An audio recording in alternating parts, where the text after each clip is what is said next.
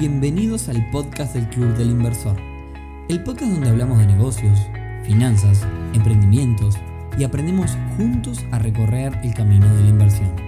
Bienvenidos a un nuevo episodio del podcast del Club del Inversor, temporada 2023.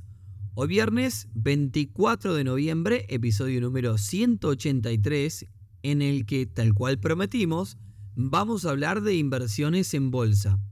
Como ustedes contestaron en nuestras redes, la inversión en bolsa justamente fue uno de los temas que más les interesaba, así que hoy en particular, dentro de lo que es inversiones en bolsa, vamos a hablar de los brokers o corredores de bolsa. Pero antes, y como siempre, clubdelinversor.uy, la comunidad de negocios más grande del país, en donde tenés que estar si estás pensando en invertir. Una comunidad para encontrarte con otras personas que al igual que vos, se están iniciando en este mundo. Una comunidad para obtener referencias y hacer contactos, pero por sobre todo, una comunidad para aprender un montón. Por más información, ya sabés, te esperamos en clubdelinversor.uy. Bueno, y ahora sí, vamos con el tema del día de hoy.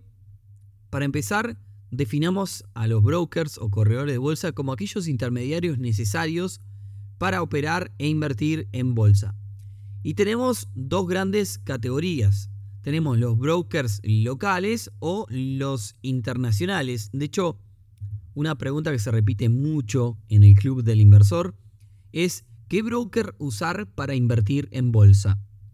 Eh, es una de las que más recibimos constantemente desde que comenzamos con este proyecto. Como siempre, no hay un mejor o peor broker, sino que hay algunos que se adaptan en más o menos medida a lo que buscamos. Hoy vamos a hablar de algunos brokers y su funcionamiento, pero antes de entrar en cada uno de ellos, contestemos la pregunta que ya hemos contestado varias veces, que es ¿por dónde comenzar? broker local, corredor de bolsa local o corredor de bolsa internacional. Acá creo que hay dos factores importantes. Uno es el capital que deseas invertir y otro es el conocimiento y el tiempo que tenés para hacer la inversión. Si optamos por un broker local en nuestro país, la principal ventaja viene dada por la facilidad para depositar los fondos. Eh, ya que es, simplemente una transferencia local. Además, eh, estos brokers locales tienen un equipo de soporte que te ayuda, caso por ejemplo de Gletir, por decir uno cuyo soporte me ha ayudado bastante, y en muchos casos además podemos levantar un teléfono y tener un ejecutivo que nos oriente. En contraparte, todo tiene un costo, la comisión por operación es más alta que los brokers extranjeros. Por otro lado, con el broker internacional, todo esto de la ayuda y el giro local no lo vas a tener, pero como contraparte es más barato. Ahora bien, el barato es relativo y por eso eh, hablé de que es importante cuánto vas a invertir. Porque si elegís el camino del broker internacional hay que tener en cuenta que fondear nuestra cuenta va a implicar un giro a otro país con su respectivo costo y su dificultad, ya que no es tan sencillo como, por ejemplo, eh, girarle a un amigo. Te doy un ejemplo. Suponete que pretendés invertir en un índice que promedia un 8% anual, vas a poner mil dólares esperando una ganancia en un año de 80. Pero puede que el giro internacional te cueste unos 50 dólares, por lo cual ese año casi prácticamente perdiste gran parte de tu ganancia. Por tanto, mi criterio es que el broker internacional es para montos bastante más grandes. Si vas por montos pequeños, quizás es mejor el broker local. En segundo lugar está la complejidad de manejar una plataforma en otro idioma y con muchas más opciones. Algo que sin duda es mucho más mm, dificultoso al punto que bueno, nos pasa muchas veces también recibimos consultas todo el tiempo sobre cómo usar ciertos brokers. En cambio, los brokers más locales están pensados en, inversores un poquito menos profesionales. y, tienen una interfaz generalmente más sencilla. Por tanto, conclusión, si recién arrancás no te compliques con un broker internacional. Bien, pasando raya, eh, las condiciones que deberías mirar al elegir un broker serían, ¿qué vas a operar? ¿En qué mercado vas a operar? ¿En qué país? Para ver, eh, digamos, también si, si tu broker te lo permite. Hay brokers que solo tienen opciones de inversión en Estados Unidos, por ejemplo cuál es el capital inicial con el que contás para fondear la cuenta, desde dónde vas a girar el dinero y hacia dónde, dónde se radica el broker, porque puede que, dependiendo del caso, se te complique. Eh, qué comisiones vas a pagar por operación y la facilidad y comodidad que te brinda el broker en cuanto a soporte y plataforma. También, por supuesto, la confianza y referencias que tengas de ese broker. Eso es muy importante. Y digamos, las regulaciones que bajo las cuales esté sujeta también ese broker, digamos, quién, quién lo controla. Dicho esto, analicemos algunas opciones. Eh, yo, como les comenté, eh, utilizo Gletir para algunas operaciones en la cual es bastante sencillo Diría que lo más complicado quizás puede ser el proceso que el Banco Central exige de enviar los datos y demás, pero bueno, tienen un soporte que en caso que te entranques te ayuda bastante y en general el proceso para montos pequeños es bastante fácil y 100% digital. Ahora bien, hablemos por ejemplo de uno que hace poco comenzó a oficiar como broker, entre comillas broker, porque es Prex. Y digo entre comillas, ahora ya van a ver por qué. Si tienen la aplicación de Prex, van a ver un ítem debajo que es nuevo que dice inversiones.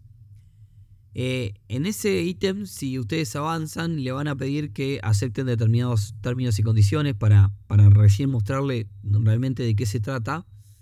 Lo, en los cuales les voy a pedir, sobre todo ustedes que nos escuchan y que quieren entender qué hay detrás, que presten atención a esos términos y condiciones.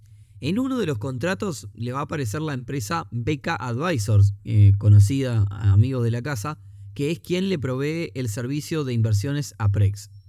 En otro les va a aparecer un contrato para firmar con la empresa Drive Wealth, eh, empieza con D, Drive Wealth, que es un broker internacional en donde ustedes van a terminar abriendo la cuenta al aceptar esos términos. Entonces, por tanto, invertir con Prex implica usar DriveWealth como broker. Bien, vayamos a los datos. Eh, invertir con Prex tiene un mínimo de 10 dólares, o sea, prácticamente nada, y se puede operar solamente acciones. Que ahí me parece que es el punto flojo. Eh, al no tener ETF, o sea, índices, me parece que es un punto bastante flojo. Eh, pero bueno, en cuanto a costo, un dólar a la hora de comprar cualquier tipo de acción más el 2% de lo que inviertas. O sea, compras una acción por mil dólares y te, van a costar, te va a costar 1001 más el 2%. O sea, estamos hablando de 1021 te va a salir, ¿correcto? Y también vas a tener que pagar un dólar al vender la acción. En las redes justamente mostré este proceso y creo que para montos chicos y como para acercar a la gente a este mundo, puede ser que esté bastante bien. Y bueno, ya que hablamos de uno que está al alcance de todos en una aplicación que conocemos, hablemos también de otro internacional, como es Interactive Broker. Que Interactive Broker en realidad es el broker más conocido del mundo y es uno de los mejores valorados del mercado. De hecho, de los internacionales para operar desde Latinoamérica, siempre se, digamos, está como la pica entre dos brokers que es Interactive Brokers y TD Ameritrade que ahora fue comprarlo, comprado por Charles Schwab, pero ahora vamos a hablar del tema. Vamos, volvemos al caso de Interactive Brokers. Ya lleva más de 40 y pico de años en el mercado, eh, así que bueno, como hicimos con Prex, vamos a ver algunos detalles. Para operar con Interactive Broker, claramente tenemos que hacer un giro internacional, con el coste que tengamos. Habíamos hablado de 50 dólares, dependiendo del banco que tengas. Por otra parte, eh, para abrir una cuenta vamos a necesitar 10 mil dólares como mínimo. Eh, de alguna forma con eso están marcando la cancha y estableciendo un perfil de un cliente un poquito más profesional, por así decirlo. Vamos a tener acceso a un montón de opciones. La realidad es que tiene muchísimas opciones. Eh, de las que del broker es uno de los brokers que más posibilidades tenemos y las comisiones son muy bajas. Por otra parte, cuenta con un montón de regulaciones, lo que lo convierte en una opción realmente confiable. Sin embargo, un punto flojo es la plataforma, ya que es bastante complicada para manejar y sin dudas no es algo para principiantes. No es tampoco al público que apuntan, por lo tanto está correcto. En cuanto a costos, como les decía, son comisiones bajas, eh, cobran un dólar por cada compra y un dólar por cada venta. Otro beneficio de este broker es que también tiene una cuenta demo, o sea que está bueno como para tirar sin, digamos, arriesgar nuestro dinero mientras de alguna forma aprendemos. Y bueno, para ir cerrando, hablemos de otro conocido como es Ameritrade, que ya no es Ameritrade, sino que es Charles Schwab, que es otro broker que es más grande aún, que eh, justamente compró Ameritrade. Eh, por tanto, repasemos algunos aspectos como hicimos con los anteriores, factores importantes. En primer lugar, se trata de un broker que tiene muchos años en el mercado, creo que fue en el año 71 este, fundado. Está regulado por entidades como la SEC norteamericana eh, y que además tiene un seguro de protección hasta determinado monto. O sea, en cuanto a seguridad, no podemos quedar tranquilo que es un, es un buen broker en ese sentido. Como decía, recientemente adquirió a TD Ameritrade, que es un gran conocido, y mantuvo el sistema de compra de ETF y acciones sin comisiones que tenía Ameritrade. Tampoco se cobra por inactividad ni por retiro de dinero. Y según leí como contraparte, es como bastante caro eh, al operar, por ejemplo, futuros. Tiene tarifas muy elevadas eh, de comisiones y también tiene a la hora de, de, giros en cuanto a retiro, ¿no? Tiene, todos tienen como sus pros y sus contras. También Obviamente, al ser un broker internacional, tiene el mismo problema que Interacti, que es el giro internacional, que como decía, nos puede costar unos 50 dólares en caso de Banco Itaú, eh, pero bueno, depende del banco que tengan. Ahora bien, vamos a una de las grandes contras. Clientes fuera de Estados Unidos tienen un mínimo de 25 mil dólares para abrir una cuenta. Esto lo dice en la web en este momento, no sé si realmente se está dando así, no tengo cuenta ahí en Charles Schwab, Luego podés ir depositando bastante menos, pero la apertura es un mínimo bastante, bastante alto. Sin embargo, para clientes de Estados Unidos no hay mínimos. Entonces acá lo que habría que ver es qué es un cliente de Estados Unidos. Si tenemos que, este, habría que investigar un poco más por ese lado, a ver si quizás teniendo, girando desde una cuenta de Estados Unidos podemos evitar ese mínimo. Si quieren ahondar más sobre los pros y los contras de cada broker, les recomiendo una web que usé para ver este, varios, no solo esto que les conté, que se llama brokerchooser.com. Les voy a dejar el link en las notas del programa de esta web para que chupen un poco. Bien. Y con este pequeño eh, repaso dejamos por acá. Eh, esto como es un podcast solamente de audio, hay un montón de cosas que quizás serían mucho más ricas verlas en video, ir como probando las cosas. Así que si les puede parecer interesante que hagamos algún paso a paso eh, en el club, de algún broker en particular, nos dejan un mensajito y bueno, y lo vemos. Así que bueno, nada, espero que hayan disfrutado también este episodio como siempre. Y si nos quieren ayudar, pueden compartir estos episodios con otra persona que les parezca interesante. Nos vemos entonces y nos escuchamos el próximo viernes en un nuevo episodio del podcast del Club Inversor.